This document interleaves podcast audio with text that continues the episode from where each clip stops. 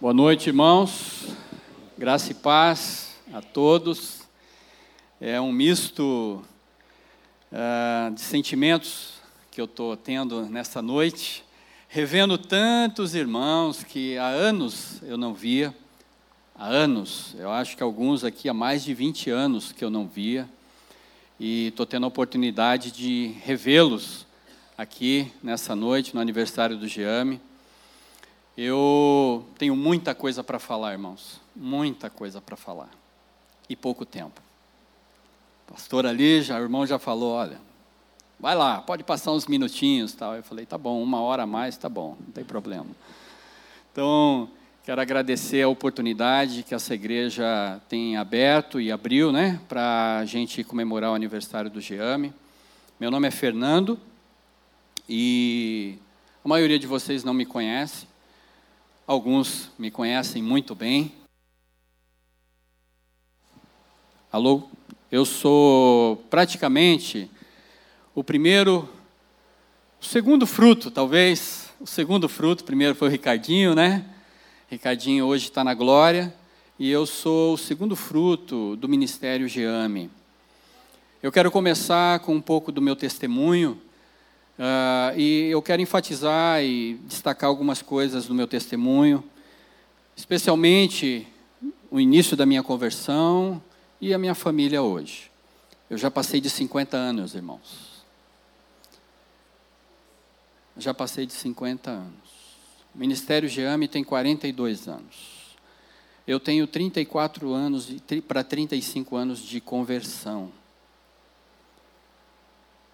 Foram muitos, muitas lutas, muitas dificuldades para poder permanecer firme com Jesus.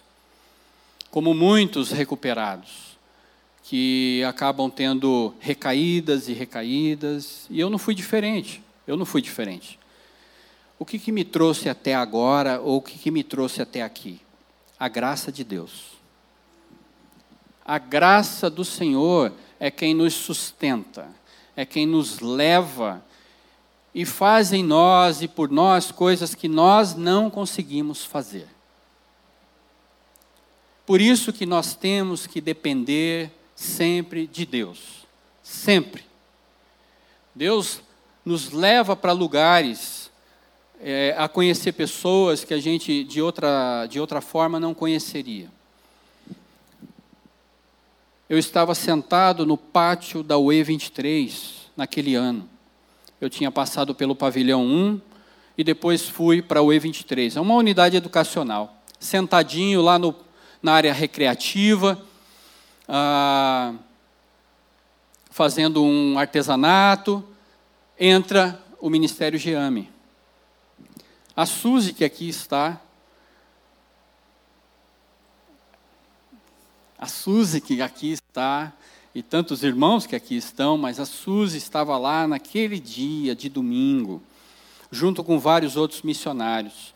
E, se não me engano, aquela banda que veio fazer o louvor era o pessoal, que na época acho que ainda não era, mas era o pessoal da banda Resgate. Eles eram do antigo tio Cássio, né? Eles estavam fazendo louvor naquele domingo, que foi o dia que Jesus separou para me salvar.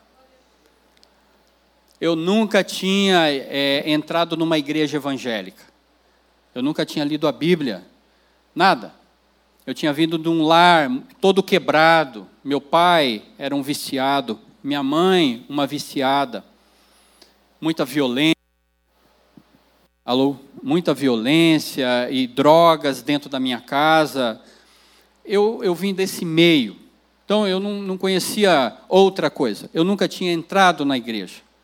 Numa igreja. Não sabia, não tinha ideia. Mas estava lá, os irmãos do Geame. E uma pessoa do grupo, um recuperado, um homem que serviu, serviu Jesus muito é, com o Ministério Geame, foi um, um missionário que tem o mesmo nome que eu, e a gente chamava ele de Fernandão. Esse camarada começou a dar um testemunho, e quando ele deu um testemunho, assim como outros que estavam lá, e, e, através dos testemunhos que ali começaram a ser contados, Deus simplesmente me atingiu de uma maneira tão poderosa que eu não conseguia me conter.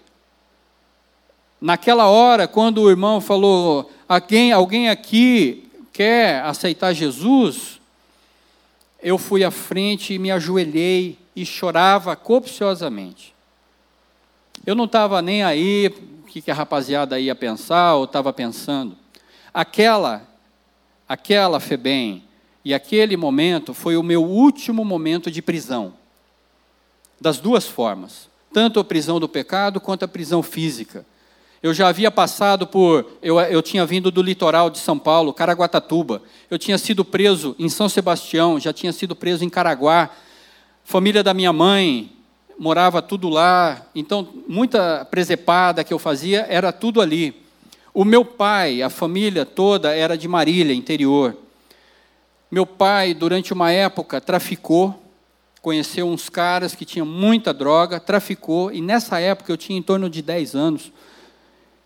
Meu pai me, usou pra, me usava para levar pequenas quantidades de droga no bairro. Umas paranguinhas, tal, uns pacotes, eu punha aqui no short e saía entregando naquelas casas. Depois eu comecei, em algum momento eu usei droga com meu pai. Essa era a minha vida. Fui para infração, assalto, arrombamento, assalto à mão armada. E aí vai. Uma vida toda desgraçada na adolescência. Eu conhecia droga muito cedo, porque dentro da minha casa tinha, até começar a usar. Depois me desgracei todo. Meus pais haviam se separado. Então, irmãos, aquele momento crucial, final, que eu entreguei a minha vida a Cristo, foi o final de um.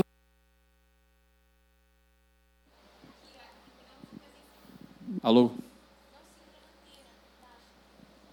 não posso, não posso segurar aqui, né? Tá bom. Aí, ó, a orientação. Obrigado, irmãs. então, é, o que, que acontecia? Eu só tinha maus exemplos na minha casa, só tinha maus exemplos na minha família. Eu tenho um irmão, o Alexandre. Eu tenho uma irmã chamada Tatiane também, que somos do mesmo pai e da mesma mãe porque depois que meus pais se separaram, cada qual teve relacionamentos e tiveram outros filhos, então eu tenho outros irmãos por parte de pai e por parte de mãe. Mas nós vivíamos meio que separados, tanto da minha mãe, eu dos meus irmãos. Em alguns momentos a gente se encontrou ao longo da, da nossa história e da nossa vida. Naquele dia que Jesus separou para minha conversão, eu, meu irmão estava junto comigo preso nós temos uma idade próxima. Então, como nós tínhamos sido presos em Caraguatatuba, tanto ele quanto eu, nós fomos transferidos para a FEBEM do Tatuapé naquele ano. E ali, então, ali então, eu e meu irmão, é, cumprindo pena, eu entreguei a vida a Cristo ali dentro do pavilhão. E eu me lembro com muito carinho dessa época. Muito, muito amor. Eu, eu tenho uma boa lembrança dessa época. Por quê? eu ganhei um Novo Testamento chamado O Mais Importante é o Amor. Esse Novo Testamento, irmãos, eu nunca tinha lido a Bíblia. Eu devorei aquilo. Eu devorei aquele livro. E o meu livro predileto era o Apocalipse. Porque tinha umas figuras, né? uns dragões, umas coisas assim muito loucas. Eu adorava. E eu começava a falar com a rapaziada no pátio, na hora da recreativa, sobre a Bíblia. Irmãos, Deus começou a fazer uma obra linda dentro daquele pavilhão. Deus começou a salvar gente, e muita gente ali dentro daquele pavilhão, por sua graça e por seu amor. Minha liberdade veio, e quando minha liberdade veio, meu irmão ficou, só veio a minha. Quando eu saí, irmãos, eu fui para Caraguatatuba, meu irmão ficou. Lá em Caraguá, Voltei para minha família, toda quebrada, lembra? Minha família toda detonada. Revendo amigos antigos, a tentação chegando e tudo mais. E agora? Uma senhora, uma senhora, voltando um pouco atrás, chamado Mara, uma senhora crente, que orava por mim, pelo meu irmão, pela minha família, há três anos. Uma parente nossa morava próximo da casa dela. E ela contava, essa minha parente, minha tia, contava para ela dos sobrinhos bandidos que ela tinha. E que podia, só não podia orar, ora por eles. E ela orava. Minha irmã, que é mais nova, foi parar na casa dela, em São Paulo. Meus avós deram a minha irmã, deram a minha irmã, para uma vizinha dela. Só que minha irmã era terrível. E aí essa vizinha falou: Mara, você não quer ficar com essa menina? E a Mara ficou com essa menina. E um domingo, um domingo, a Mara está indo entrar na FEBEM para me visitar, porque a minha irmã disse: Tia, eu tenho uns irmãos bandidos e eles estão presos na FEBEM. Você não podia falar de Jesus para eles? E o Geame já havia passado semanas antes e eu havia entregue minha vida a Jesus. Olha só que coisa linda. Então, eu me encontro com essa senhora na FEBEM, eh, num domingo, numa visita, e disse a ela que eu já havia entregue minha vida a Cristo, e estava tudo lindo e maravilhoso. Essa senhora, cheia de amor de Deus e firmeza, quando eu saí de liberdade, no dia seguinte, ela estava em Caraguatatuba. Falou: Você vai comigo para São Paulo e vai morar na minha casa, com a minha família. Você faria isso? Você faria isso? Colocaria uma pessoa que você não conhece, tem uma ideia, mas que tem um histórico difícil? O amor de Deus vai além da nossa compreensão. A graça de Deus vai aonde ninguém consegue. Onde ninguém consegue e faz coisas que ninguém consegue. E aí, irmãos, eu disse a ela, irmã, é, confia em mim. confia em mim. Aí ela falou: Não, vamos embora, vamos embora. Eu falei: Eu vou ficar aqui uma semana. Eu vou para sua casa daqui uma semana. Me dê um endereço, tal, que eu vou. Ela relutou, relutou, mas foi embora. E eu fui. Depois de uma semana para a casa dela. Três anos eu fiquei na casa dela. O meu irmão saiu no mesmo ano, mas no final do ano ele saiu, entregou a vida a Jesus. O Alexandre, meu irmão, foi como missionário para Portugal. Há 20 anos atrás, ele e a esposa dele. E lá tiveram o Bruno e a Bianca. Natural agora, portugueses. Então, eles têm 17 anos, meus sobrinhos e são portugueses. E o Alexandre foi para lá, ele trabalhou em várias coisas, mas ele serve a Jesus numa igreja batista lá em Monção, em Portugal, há 20 anos. Ano passado ele esteve aqui, visitando os irmãos, visitou vários irmãos, veio aqui no escritório do GEAME e tudo, né? É um homem de Deus, minha, minha cunhada incrível, uma mulher de Deus, excelente mãe, eles são uma família linda que Jesus restaurou, salvou, é incrível. Então, Deus foi fazendo uma obra grande na minha casa, na minha família. Como? Depois que eu me converti, eu fui atrás dos meus parentes. Então eu fui evangelizar todo mundo. Eu fui falar de Jesus para minha mãe, que estava bêbada e cheia de comprimido, muito louca, Durante dias ela sumia, ninguém sabia onde ela estava. Ela aparecia depois de dias, toda machucada. Essa era minha mãe, que depois se tornou uma serva de Deus. Linda, linda. Minha mãe era linda. Ela entregou a vida a Cristo junto comigo. Eu fiz um apelo, falei do Senhor para ela. Nós tínhamos coisas pendentes eu pedi perdão a ela, ela pediu perdão a mim. E ali Deus então tocou seu coração de uma maneira incrível. Em 2012, Jesus levou ela. Ela tinha alguns problemas de saúde e tudo, mas está no céu, está com Jesus, e é isso que importa. Meu pai também trouxe ele para morar comigo em São Paulo, ele estava em Marília, ele estava muito mal por causa de cinco varizes no esôfago, devido a cirrose, muita bebida e drogas. Mas eu trouxe ele para ser tratado aqui na doutora Arnaldo, unidade do, do, do fígado. E aquele ano ele entregou a vida a Jesus, viajou conosco no grupo Novo Caminho. Nós tínhamos um grupo de pagode. E a gente viajava, viajava em montes de lugares. E meu pai era o tecladista. Meu pai era um músico que havia tocado já com Ronivon, Roberto Carlos, toda a velha guarda. Meu pai era o cara. Excelente, era o cara. Mas as drogas e bebida, né? E, e ele estava tocando no nosso grupo, ele tocou no nosso grupo algumas vezes. É, mundão velho, chega de cachaça e tal. Ele dava o testemunho dele assim, muito louco. Então, assim, é, Jesus levou ele também.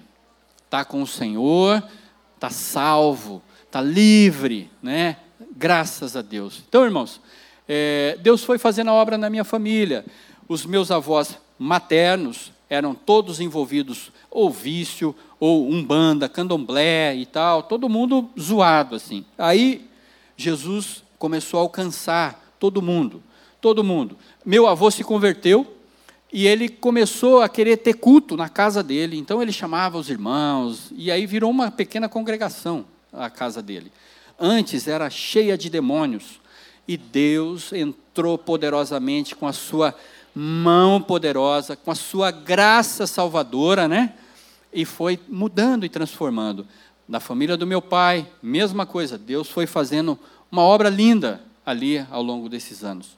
Eu me casei há 20 anos, eu fui morar em Curitiba, aonde eu estou então, há 20 anos. Ah, tenho um filho, Samuel. Eles não estão aqui porque, como eu cheguei sexta-feira, o Samuel ainda estava com atividades da escola e sábado hoje ele tinha que tocar na igreja, ele está tocando teclado, que era o que meu pai tocava.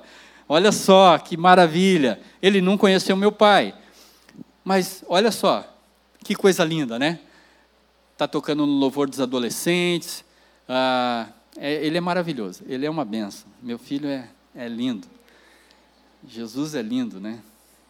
Meu filho também é. Então, é...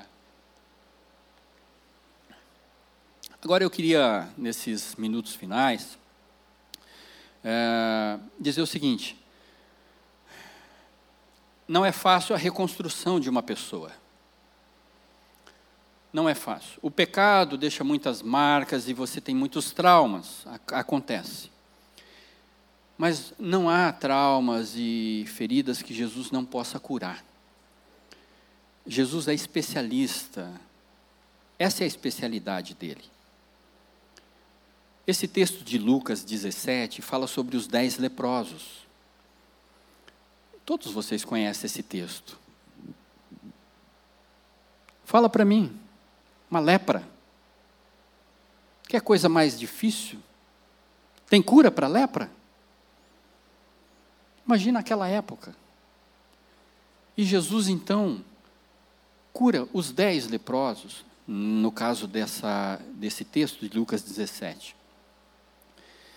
Eu tive muitos problemas, é, assim como tantos recuperados nos seus inícios de vida cristã também tiveram. Alguns até lutam até hoje. Mas é a graça de Deus que restaura a nossa vida. Mas é uma, é uma cooperação que você faz com Deus de andar na verdade. Você tem que andar na verdade. Deus nos restaura, nos põe, nos perdoa os pecados, tira as acusações do diabo, não é?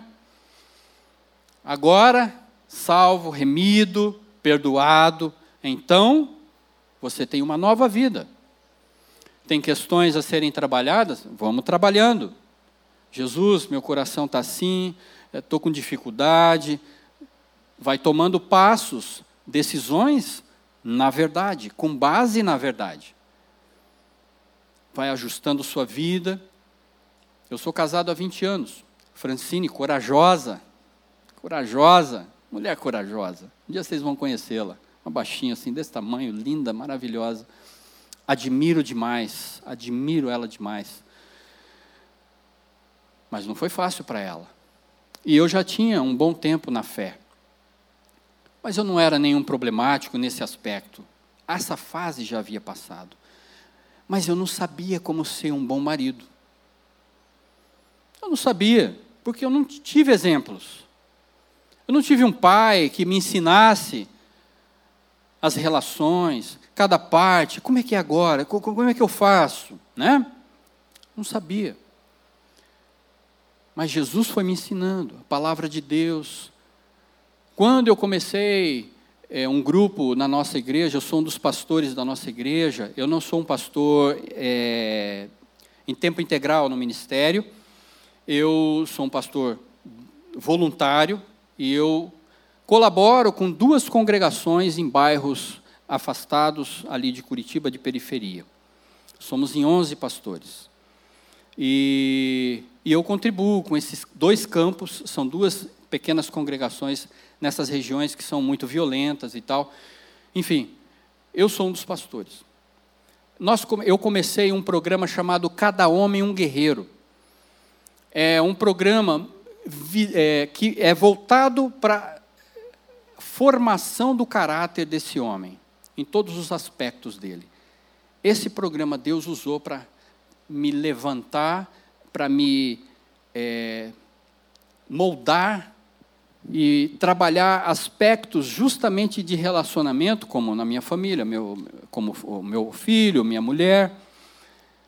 Irmãos, mas não é fácil. Exige uma cooperação.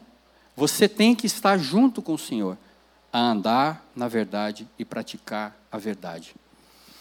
Então, Deus foi restaurando aquelas brechas, Deus foi trabalhando aqueles problemas de caráter da minha vida, porque lá no início da minha conversão eu tive queda com droga. Não foi fácil. Naquele primeiro ano eu tive queda com droga. Depois nunca mais tive queda com droga. Eu estou contando isso um pouco mais detalhado, porque nem tudo são flores, nem tudo é fácil, né? A relação do recuperado com a igreja, com a igreja, na época, um ser como eu, que tinha vindo daquela realidade de drogadição e bandidagem e tal, bandidismo, não era comum na igreja, não era uma coisa comum. Tive muito preconceito, tive que enfrentar preconceito na igreja quando sabiam da minha história. Então não foi fácil. E muitos recuperados sabem disso, que já devem ter passado isso nas suas igrejas também. Então, ah, mas como é que eu estou aqui, 34 anos depois? Graça de Deus, graça de Deus, sobre a sua vida. Não é sobre eu, não é sobre você, é sobre Jesus. Isso aqui só tem razão de ser por causa de Jesus. Você está aqui só por causa de Jesus. A gente tem pontos em comum e tem coisas que gostamos e gostamos de pessoas também, mas estamos aqui reunidos ao redor e tão somente de Jesus Cristo. Então, irmãos, passado todos esses anos, né, eu sou um consultor em panificação panificação artesanal, especialmente via nocerie francesa. Eu fiz a minha formação com um grupo francês e trabalhei para eles uma época. E hoje, e hoje no sentido já há mais de 10 anos, eu estou em Curitiba e trabalho nessa área. Uh, viajei para fora do país para dar consultoria, consultoria no Brasil. Essa é minha área hoje primeira, né? Posso dizer assim, é onde eu estou mais dedicado. E tenho o pastoral. Então, aos finais de semana, estou dedicado ali. Então, eu estou aqui para os irmãos se situarem, né, um pouco da minha história. Queria contar meu testemunho, já que Regina pediu um pouco da minha história. Falta-me poucos minutos e eu quero ler finalzinho esse texto de Lucas com os irmãos e fazer algumas pequenas considerações. Lucas 17. Eu sei que ficaram várias coisas aqui para fora do, do, meu testemunho, mas eu acho que o essencial eu consegui contar, né, Suzy?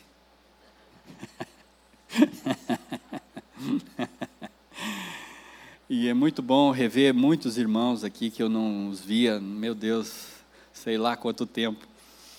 Alguns que até me fogem o nome, porque já faz tanto tempo que a gente não se vê, né? Gratidão, um caminho de volta a Deus. Lucas 17, de 11 a 19, diz assim: A caminho de Jerusalém, Jesus passou pela divisa entre Samaria e Galiléia. Ao entrar num povoado, dez leprosos dirigiram-se a ele. Ficaram a uma certa distância e gritaram em alta voz: Jesus, Jesus, Mestre, tem piedade de nós. A distância era razoável, tá? Não era ali meio perto, era uma distância razoável. E eles gritaram em alta voz, o texto diz aqui, né? Jesus, mestre, tem piedade de nós. Ao vê-los, ele disse: Vão mostrar-se aos sacerdotes. Vão mostrar-se aos sacerdotes. Só isso que ele falou. Enquanto eles iam, foram purificados. Um deles, quando viu que estava curado, voltou, louvando a Deus em alta voz prostrou-se aos pés de Jesus e lhe agradeceu. Este era samaritano. O texto faz questão de dizer: este era samaritano. Este era samaritano. Os outros nove eram judeus. Este que voltou era samaritano. Jesus perguntou: Não foram purificados todos os dez? Onde estão os outros nove? Não se achou nenhum que voltasse e desse louvor a Deus, ao não ser esse estrangeiro? Então ele lhe, lhe disse: Levante-se e vá, a sua fé o salvou.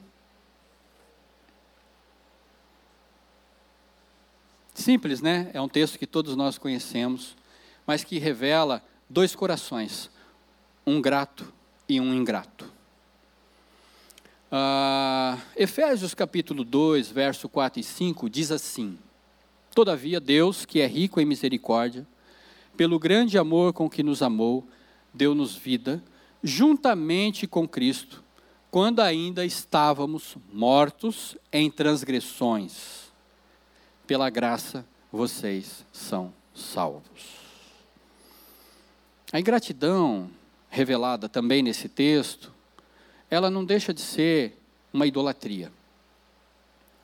O texto de Romanos diz assim, capítulo 3, ou, é, capítulo 1, verso 20 e 21 diz assim: Pois desde a criação do mundo, os atributos invisíveis de Deus, seu eterno poder e sua natureza divina, têm sido, têm sido vistos claramente, sendo compreendidos por meio das coisas criadas, de forma que tais homens são indesculpáveis, porque, tendo conhecido a Deus, não o glorificaram como Deus, nem lhe deram graças. Nem lhe deram graças.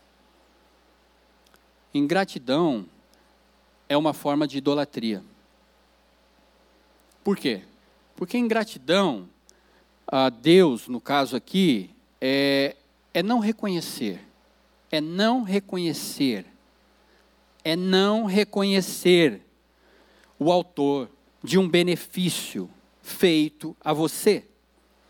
Todos nós, de certa forma, já fomos ingratos em algum momento. Às vezes sem se aperceber, às vezes de propósito. Esse é o nosso coração, de certa forma. A ingratidão, ela é idolatria, por quê? Porque eu atribuo os benefícios da vida a outras coisas. A outras coisas. E até coisas adoradas, como, por exemplo, dinheiro. Né?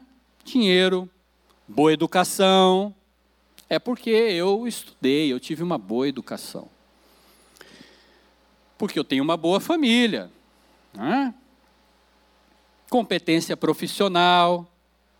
Né? Você é bem competente, por isso que você conquistou tudo.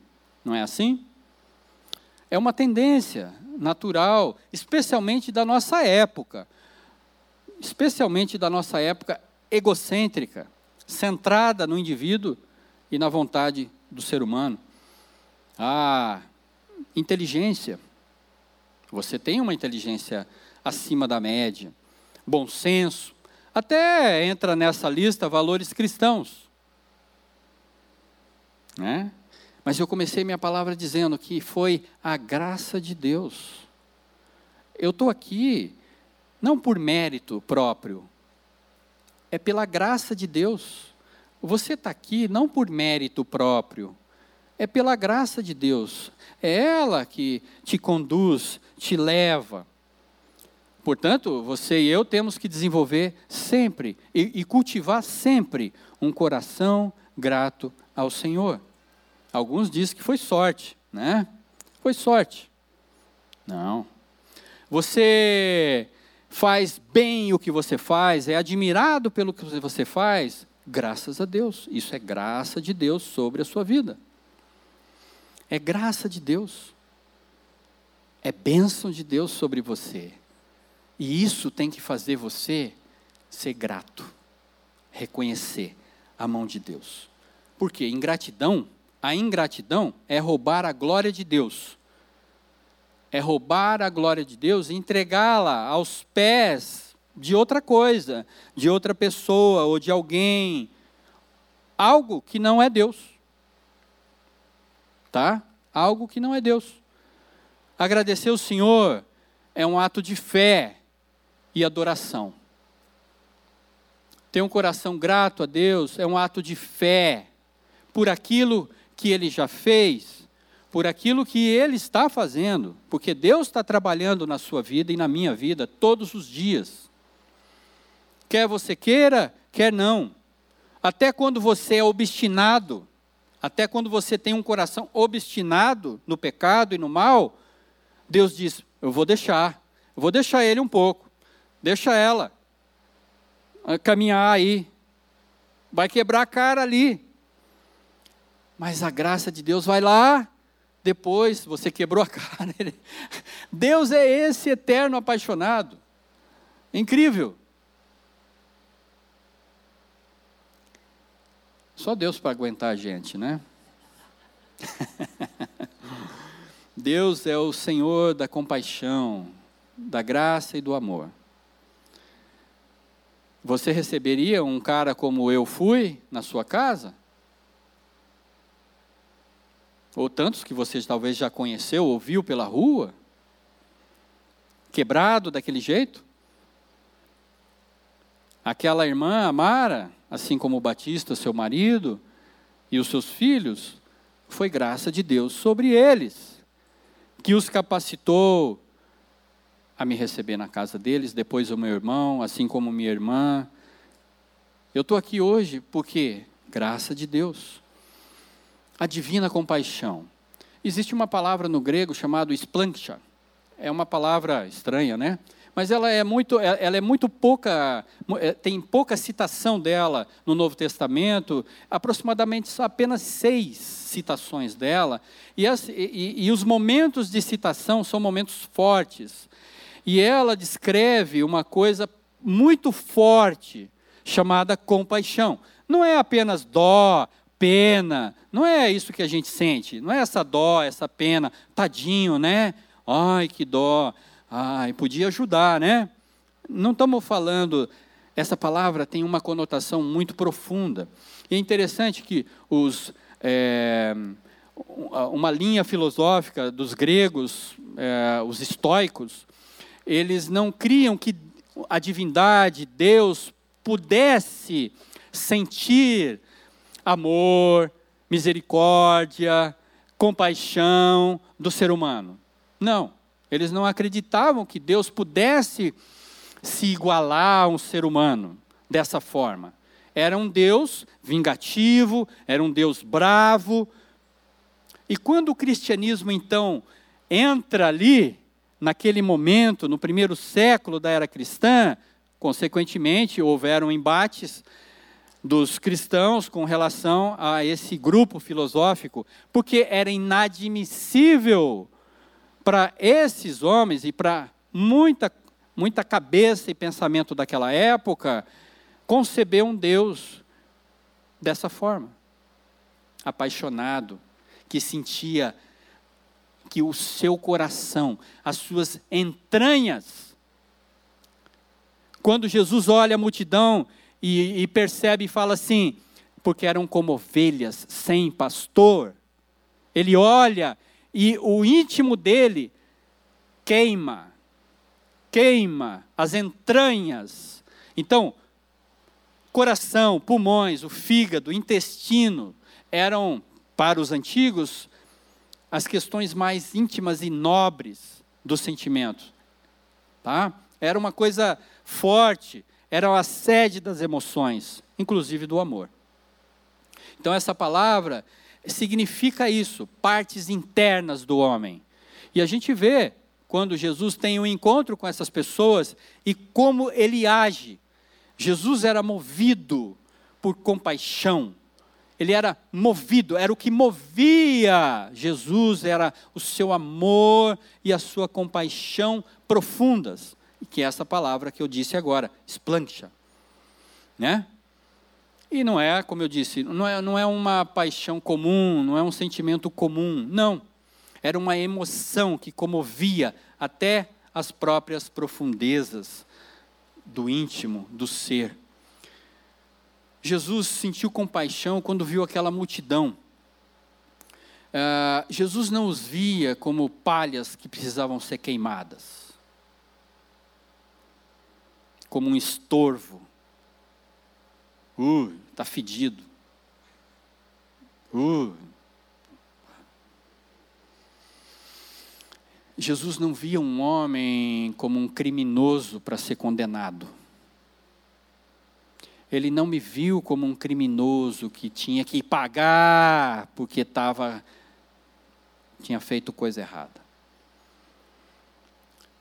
Jesus via aquelas pessoas como pessoas famintas aquelas multidões como pessoas exaustas, que precisavam ser alcançadas. Né?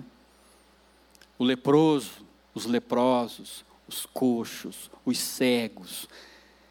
E tanto, acho que a expectativa de vida na época de Jesus deve ter aumentado demais, né? A quantidade de gente, porque o, até o evangelista diz que, olha, não tem, como uma figura de linguagem, não tem, não dá para registrar tudo o que Jesus fez, tudo que a gente viu Jesus fazer.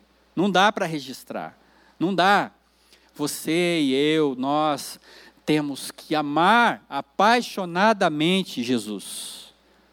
Nas entranhas tem que queimar. Tem que queimar. Só o fato, às vezes, de pensar uma coisa errada, se arrependa, peça perdão porque isso ofende a Deus. Jesus não considerava as pessoas como um estorvo. Ele olhava para as pessoas que estavam sofrendo, ele não olhava para elas com indiferença, nem com nojo, nem com repugnância, nada. Mas isso é graça, é amor, é paixão, é compaixão. É aonde é o lugar seguro, é o lugar mais seguro para você e eu estarmos. Não existe outro lugar, irmãos, para os seus filhos estar, a não ser na graça, no amor, seguros na compaixão de Jesus. O Salmo 136, que é o que eu vou finalizar, os três versículos do Salmo 136. Deem graças ao Senhor, porque Ele é bom. o seu amor dura para sempre. Deem graças ao Deus dos deuses, o seu amor dura para sempre. Deem graças ao Senhor dos senhores, o seu amor dura para sempre. Amém, irmão? Você que canta, você já sabe. Cantar a graça de Deus, cantar o Senhor, cantar para o Senhor, louvá-lo, adorá-lo, servi-lo, é o que há de melhor nessa nossa vida. Você pode abrir mão de carreiras promissoras, de pessoas, de relacionamentos por causa de Jesus. Não é assim? Talvez muitos aqui já experimentaram abrir mão, largar por causa de Jesus, por causa do Senhor. Ele nunca decepciona. Jesus nunca decepciona a gente, nunca. Então, eu quero deixar esse texto, essa palavra com vocês nessa noite. Mais uma vez, quero agradecer, meu tempo já passou.